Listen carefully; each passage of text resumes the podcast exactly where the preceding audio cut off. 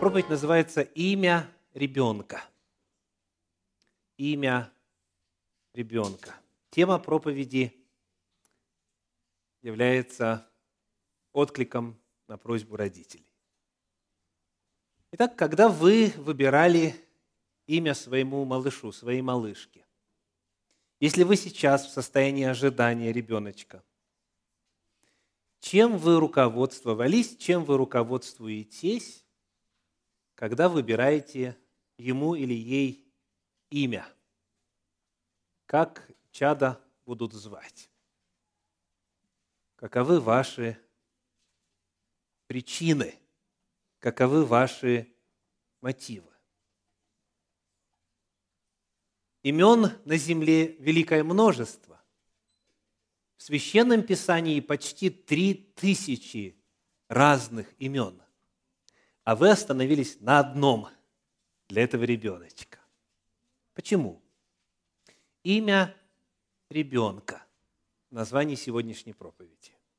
И я хочу вначале прочитать несколько отрывков из Священного Писания, которые закладывают базовые тезисы воли Божьей в отношении слов. Итак, 1 Коринфянам, 14 глава, стихи 10 и 11. Это первое место. 1 Коринфянам, 14 глава, стихи 10 и 11. «Сколько, например, различных слов в мире, и ни одного из них нет без значения». Первое утверждение. Если это слово, а не просто тарабарщина, если это какое-то слово, легитимное слово, реально существующее слово, то у него обязательно есть значение. Сколько бы ни было слов в мире, у каждого слова есть значение, соответственно, у каждого имени есть значение. Как бы вас ни звали, ваше имя что-то значит. Но появляется проблема, следующий стих, 11. «Если я не разумею значения слов, то я для говорящего иностранец, и говорящий для меня чужестранец». Бывает так, что очень благозвучно имя, нравится, но что значит, родители не знают. Тем не менее, дорогие, знаете ли вы или не знаете у имени, которое вы готовитесь дать вашему ребеночку или уже дали, есть значение. И на протяжении всей жизни, если он имя не поменяет, он сам себя, этот человечек, и его окружающие будут называть вот так-то. Если, не дай Бог, его имя с иностранного в переводе на русский означает «тупица», то его всю жизнь будут называть «тупица» на неизвестном языке, вам неизвестном. Я помню, как однажды, общаясь со своим бывшим сокурсником по семинарии, я узнал от него, что его фамилию лучше по-английски не произносить. Потому что на английском языке фамилия означает «умалишенный». Дословно.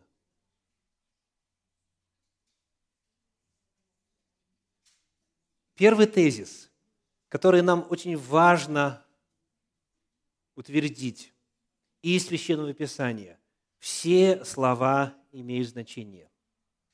Мы можем не знать, не зная языка, это значение, но оно объективно реально существует. Приведем парочку примеров из э, этимологического словаря русского языка. Вот слово «апельсин» что означает в вашем словарном запасе?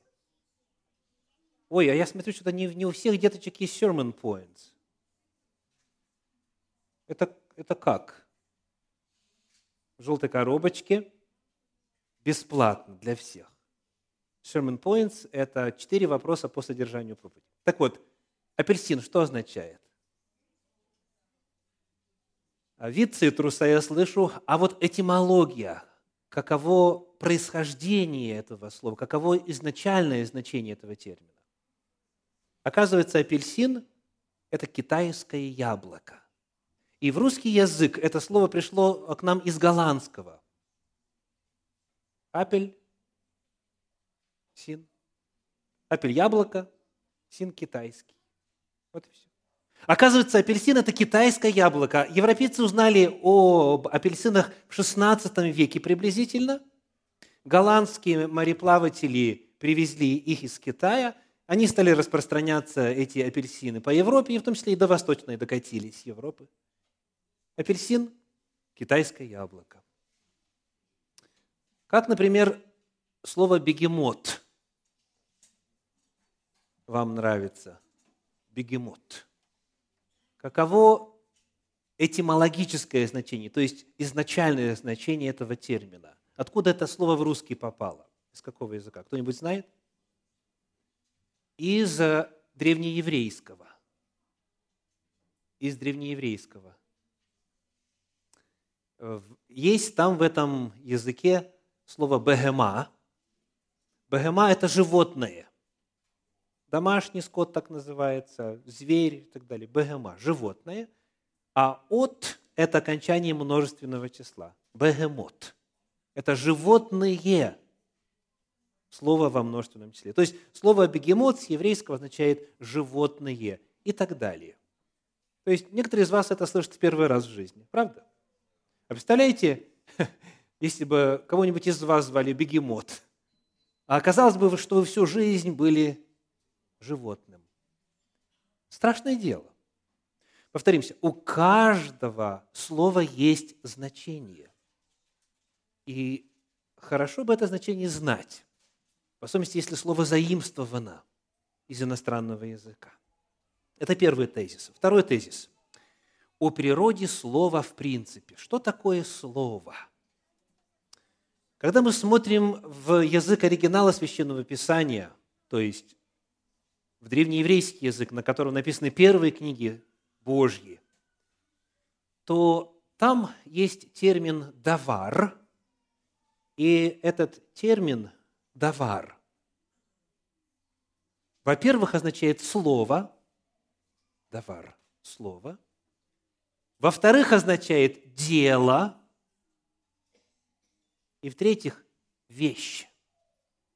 Один и тот же самый термин – «давар» слово, вот как звук, так?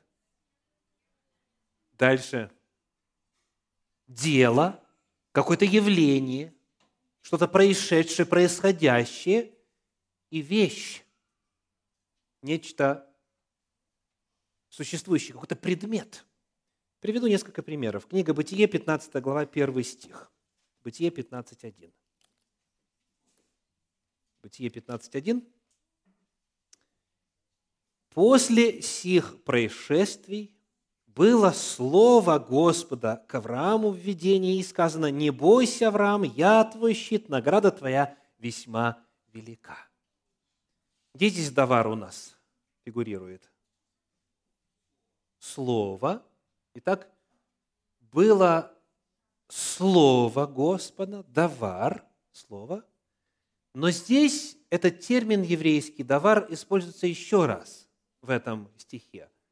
Кто угадает? Кто отыщет, распознает? Какое слово? Происшествий. Да, деварима. Множественное число. То есть, и было после сих происшествий, после сих дел, после сих свершений, после этих событий, событие называется тем же самым словом – причем это сплошь и рядом в Священном Писании.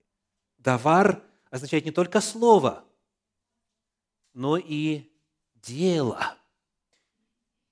Еще один пример, 19 глава книги «Бытие», неподалеку здесь стих 22, «Бытие 19, 22», говорит, «Поспешай, спасайся туда, ибо я не могу сделать дело, доколе ты не придешь туда» потому и назван город сей Сигор.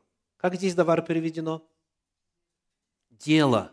Я не, не могу сделать дело, давар. И еще один пример.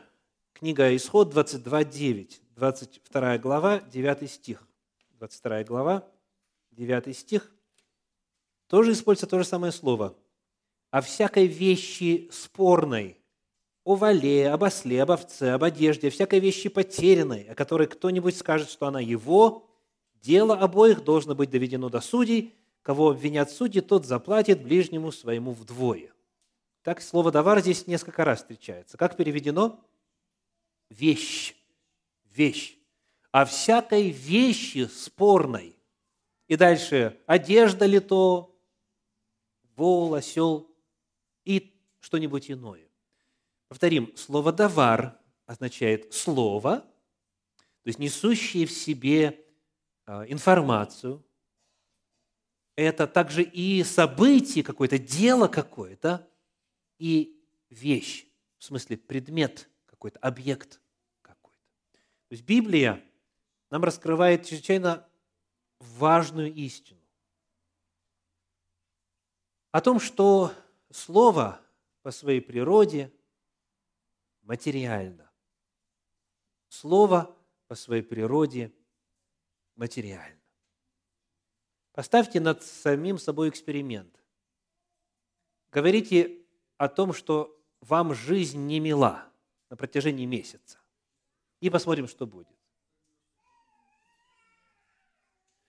Говорите о себе что-нибудь, что вы на самом деле не считаете правдой, ну, просто так все говорят. Ну, типа, я так с ума сойду, или я схожу с ума, или она меня сводит с ума, и пошло, пошло, поехало. И через три месяца попросите диагноз у психиатра. Слово имеет силу, потому что программа, содержащаяся в этой информации словесной, она реализовывается в реальности. Давар – это не только звук, это и происшествие, и результат. Это материя, это предмет. Итак, первый тезис в сегодняшней проповеди. Нет ни одного слова без значения, даже если вы его и не знаете. Все равно оно присутствует. Это значение, оно объективно реально существует. Во-вторых, если человек произносит какое-то слово, ну не просто сотрясает воздух, он влияет на обстоятельства, он влияет на материю. Слово – это и дело, и вещь. Ну и в-третьих, из вот таких базовых, из базовых принципов разумения того, как же давать имя ребенку.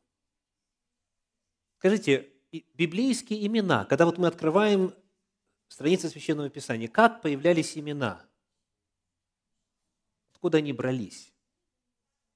В чем их был смысл? Мы находим, что имя отражало обстоятельства рождения, имя отражало характер человека, каков человек, и также определяло и траекторию жизни человека. Имя отражало обстоятельства рождения, отражало характер человека, можно даже сказать, формировало характер человека и определяла судьбу человека. Ну, возьмем хрестоматийный пример. Книга Бытие, 25 глава, 26 стих. Бытие 25, 26. Написано, «Потом вышел брат его, держась рукою свою за пету Исава, и наречено ему имя Иаков». Почему Иакова назвали Иаковом? Потому что он держался за пету. Так он появился. То есть вначале родился Исав красный, а потом вышел, держась за пятку Исава, его брат. Пятка в древнееврейском – это Якев, пятка. Соответственно, ребеночка назвали Яков по обстоятельствам его рождения. И дальше мы читаем в 27 главе книги Бытие, в 36 стихе следующее, 27-36, и сказал он, не потому ли дано ему имя Иаков, что он запнул меня уже два раза. Что значит запнул? За пятку схватил. Если идет человек, его схватить за пятку, он споткнется. То есть а, якав, глагол якав означает ставить подножку, хватать за пятку. И вот он меня запнул, жалуется старший брат, уже два раза, два раза уже за пятку схватил. Ну, если считать первый раз при рождении, то это уже три раза будет. То есть смотрите, что происходит. Имя отражало обстоятельства рождения, отражало характер, отражало жизнь этого человека. Но это, конечно же, не было домокловым мечом над Иаковом. Потому что, когда Господь продолжал с ним работать, продолжал его воспитывать, давал ему вкусить плоды своих собственных дел и вкусить обман в отношении соотношения старший-младший и так далее, и так далее. Он, наконец, вырос до того, чтобы, вырос духовно для того, чтобы встретиться с Господом лицом к лицу. И Господь говорит, книга Бытие, 32 глава, 28 стих. Бытие 32, 28. «И сказал, это Господь говорит, «Отныне имя тебе будет не Иаков, а Израиль, ибо ты боролся с Богом, и человеков одолевать будешь». Господь дает хватающему за пятку новое имя – которое теперь уже вровень с его духовным ростом, которое отражает метаморфозы, изменения, имевшие место в жизни Иакова. Теперь он Израиль, борющийся с Богом или побеждающий, одолевающий в любой борьбе Богом, именем Божьим, силой Божьей. Израиль. Новое имя – то есть мы находим, когда открываем Священное Писание, чтобы уразуметь Божью истину об именах людских, что при необходимости давалось новое имя. То есть имя, данное при рождении, не обязательно должно определять и быть судьбой для человека. Имя можно поменять исходя из изменений характера, исходя из изменений жизни, исходя из необходимого духовного роста, который имеет место. Иаков стал Израилем. Итак, вот это три базовых тезиса в отношении имени. Первое. Любое имя имеет значение, даже если вы его не знаете. Второе. Имя, слово формирует материю, формирует жизнь. Это очень серьезно. Как кого называть? И это же верно, и это в-третьих, в отношении имен человеческих в Библии. Они отражали реальность. И если реальность менялась, имя менялось. А бывало наоборот, вначале меняли имя, а потом менялась реальность. Авраама стали называть отцом множества задолго до того, как у него появился хотя бы один собственный сын, рожденный от него и от его жены Сары. Имя формирует реальность. Имя можно поменять. Итак, зная это, давайте теперь зададимся несколькими практическими вопросами. Когда родители выбирают имя ребенку, когда думают, анализируют, а, советуются, спрашивают, Некоторые в сети Facebook, например, у своих друзей спрашивают, what shall I name my child? Как мне назвать своего ребенка? И как большинство в Фейсбуке друзей проголосовало, так и есть.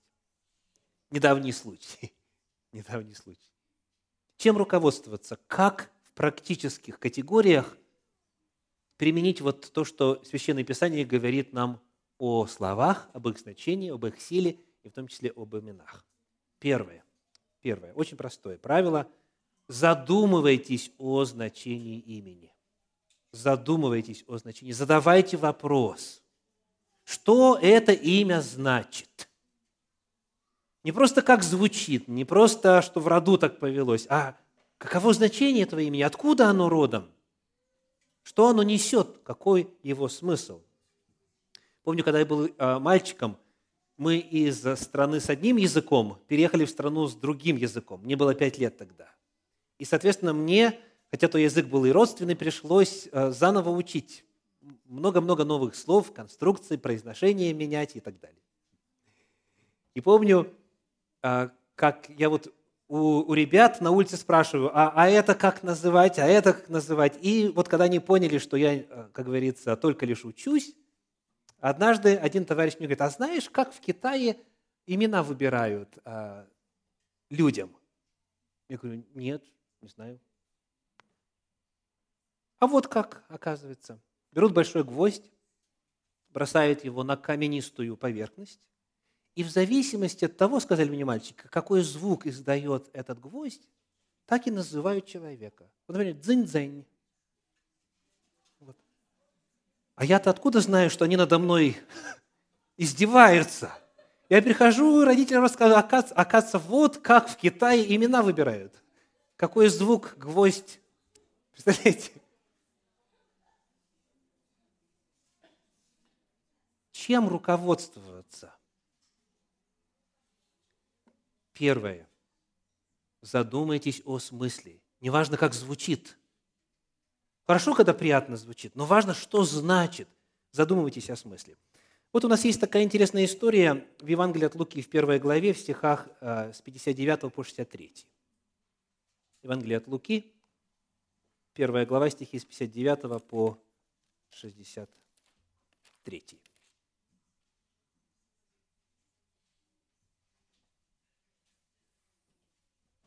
восьмой день пришли обрезать младенца и хотели назвать его по имени отца его Захарию. Хорошее имя. Есть у нас тут Захары? Есть ли у вас знакомые Захары? Зекари, да, по-английски. Есть? Хотели назвать Захарию, но на это мать его сказала, нет, назвать его Иоанном, Йоханана да, в оригинале, Йоханан.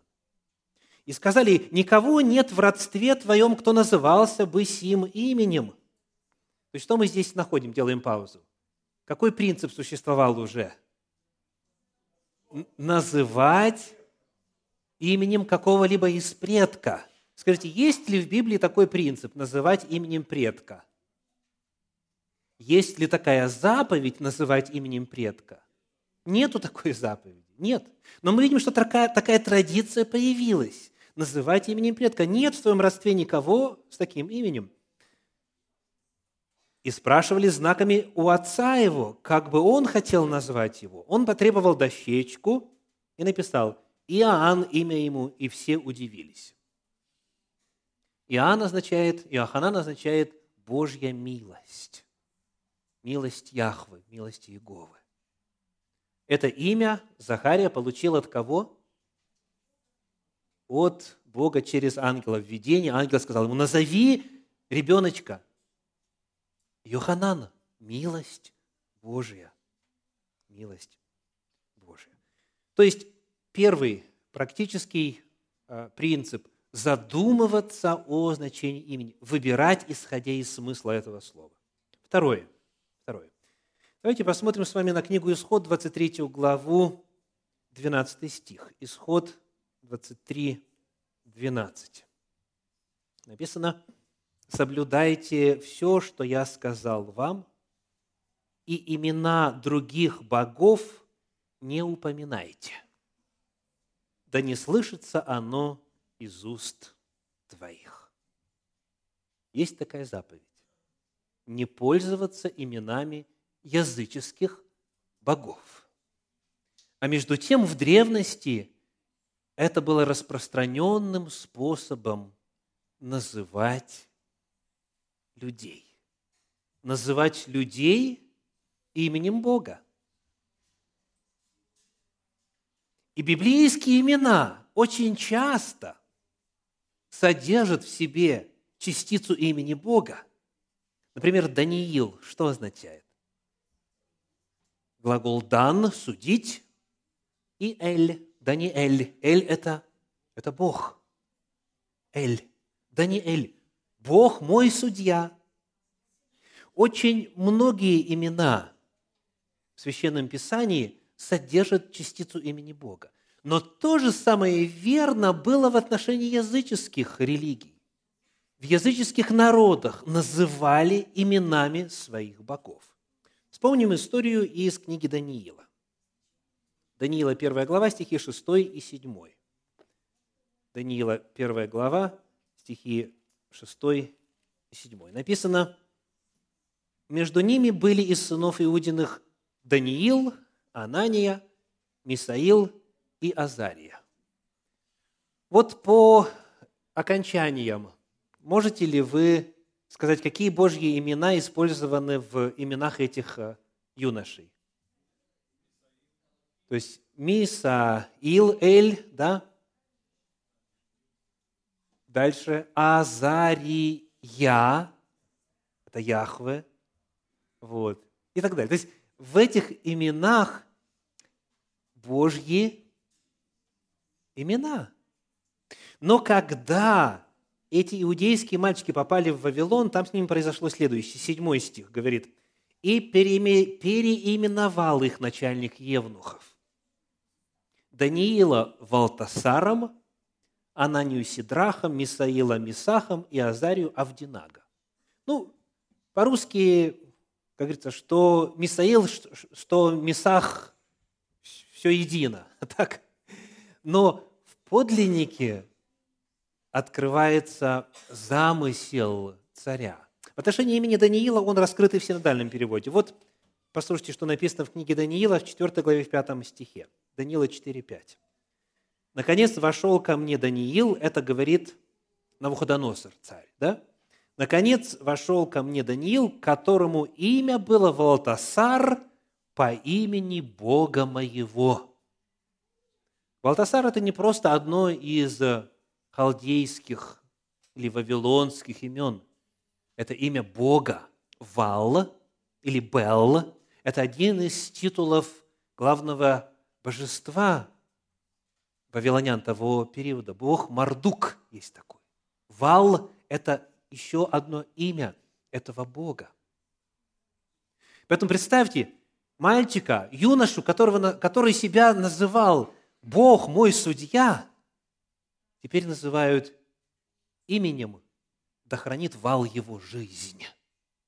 То есть его имя теперь несет иную весть, иной смысл. И замысел такой, что если ты себя будешь называть валом сколько нужно раз, то ты поклонником вала станешь. То же самое верно в отношении и имен троих друзей Даниила. Каждое из этих трех имен – оно содержит в себе имя языческого божества. А это есть прямое нарушение заповеди. Мы прочитали с вами, имени других богов не упоминайте, да не слышится оно из уст твоих. Поэтому что делает Даниил? Да, возможно, царь его называет Валтасар и утверждает, это по имени моего Бога. Это так царю угодно. Поменять мнение царя – это дело трудное. Но что важно отметить, как сам себя Даниил называет. В повествовании Священного Писания в книге Даниила нередко встречается такая фраза «Я Даниил». 8 глава 1 стих, 15 стих, 27, 9 глава 2 стих, 10 глава 2 7, 12 глава 5 стих – это довольно уникальное явление. Когда он описывает себя, он говорит, «И я, Даниил, изнемог и болел, и я, Даниил, был в сетовании». Он не просто говорит «Даниил», пишет о себе в третьем лице, хотя и такое встречается в его книге, но он часто именно подчеркивает, он говорит «Дорогие, я Даниил, я не Валтасар».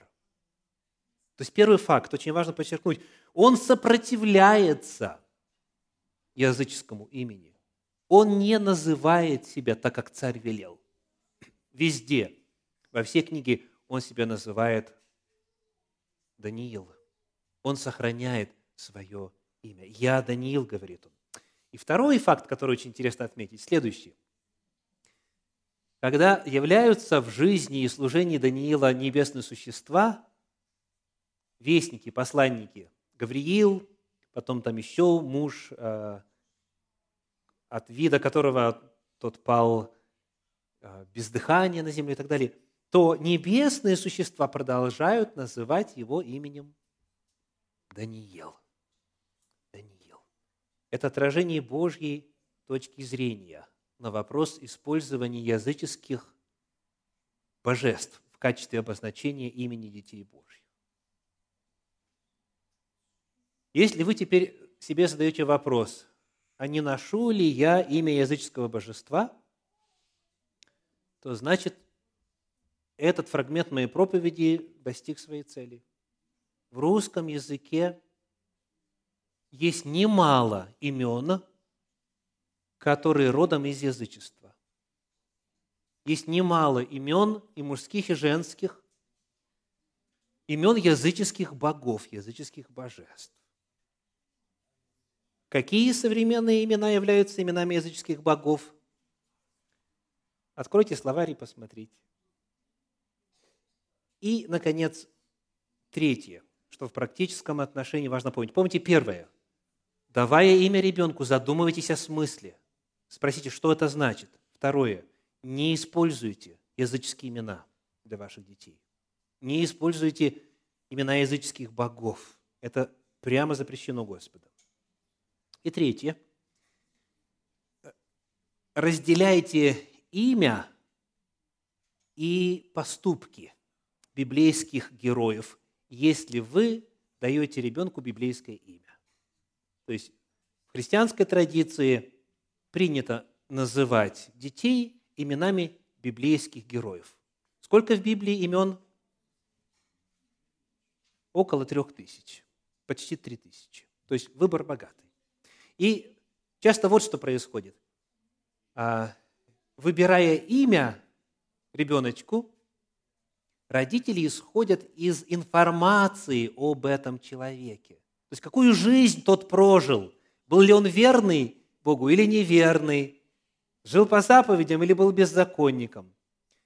И а, выбор осуществляется исходя из образа жизни, а не из значения слова. Потому и призыв, э, третий тезис практического характера, разделяйте значение имени и поступки библейских героев. Например, что означает имя Иуда? Как традиционно в христианстве его переводят? Иуда – это предатель. Конечно, спасибо, естественно. Вот. Иуда – это предатель. Это самая распространенная версия. Давайте проверим. Книга Бытие, 29 глава, 35 стих. Бытие 29, 35. И зачала еще, и еще зачала и родила сына, и сказала, теперь-то я восхвалю Господа. Посему нарекла ему имя Иуда. Так что Иуда значит? Хвала Господу. Хвала Яхве, хвала Иегове. Иуда – это не предатель. Имя Иуда означает «тот, кого хвалит Бог», или «тот, кто воздает хвалу Богу». Два, два термина – хвала и Бог. Хорошее имя? Очень хорошее имя. Очень хорошее имя. Значение. Дело в том, что в Библии есть 12 человек, которые носили имя Иуда, и только один стал предателем. А в апостольских писаниях есть минимум четыре человека с таким именем. Вот, например, кого еще Иудой звали? Книга Евангелия от Иоанна, 14 глава, 22 стих. Иоанна 14, 22 говорит, Иуда, не Искариот, говорит ему, Господи, что это, что ты хочешь явить себя нам, а не миру? Оказывается, даже в числе 12 учеников Иисуса Христа двоих звали Иуда – один был Искариот, а другой не, не Искариот. Вот. Иуда. Два человека по имени Иуда. И один стал предателем, другой, естественно, нет. Кто еще носил имя Иуда? Иуда, брат Господень, который оставил послание Иуды. Иуда – брат Иакова. Так? О нем вы можете прочитать в книге «Деяния апостолов» в 1 главе, в 13 стихе и так далее. Есть еще один Иуда в апостольских а, посланиях. 15 глава Деяния апостолов, 22 стих. «Тогда апостолы и пресвитеры со всей церковью рассудили, избрав из среды себя мужей, послать их в Антиохию с Павлою и Варнавою, именно Иуду, прозываемого Варсавою, у него было имя и было прозвище Варсава, и Силу, мужей, начальствующих между братьями. И так был Иуда, которого называли Варсава, и так далее. Когда родители думают о выборе имени, то порой бывает так, что они исходят из образа жизни того или иного библейского героя. Это не должно иметь никакого значения. Важно, что само имя значит. Причина уже указана. Итак, сегодня а, наша проповедь «Имя ребенка». Имя ребенка. Желаю всем родителям мудрости в этом процессе, потому что это дело очень значимое. Оно имеет последствия. Как вы будете называть своих детей? Как дитя будет называть себя? Как его потом будут называть? Желаю всем вам мудрости. А вот родители девочки, которую мы сегодня приносим Господу, назвали ее Ревека. Ревека – еврейское имя, по-еврейски Ривка. От глагола рабак, равак, и означает Ривка, Ревека означает связь, привязанность. Очень хорошее имя. Связь, привязанность. И тут уже можно подставить. Привязана к мужу, к детям, к Богу, к церкви. Связь. Базовое значение имени Ревека – это связь. То, что соединяет, связывает вместе. Но главное, какое бы ни было у вас имя – если вы вдруг узнаете, что вы названы были именем языческого божества, если можете поменять, поменяйте. Процедура недорого стоит. Дело решается путем заполнения формы и там на судебные, так сказать, на, на а, расходы судопроизводства. То есть в суде это делается быстро. Но каким бы ни были вы названы именем, дорогие, помните, что всех верных Господу ждет новое имя.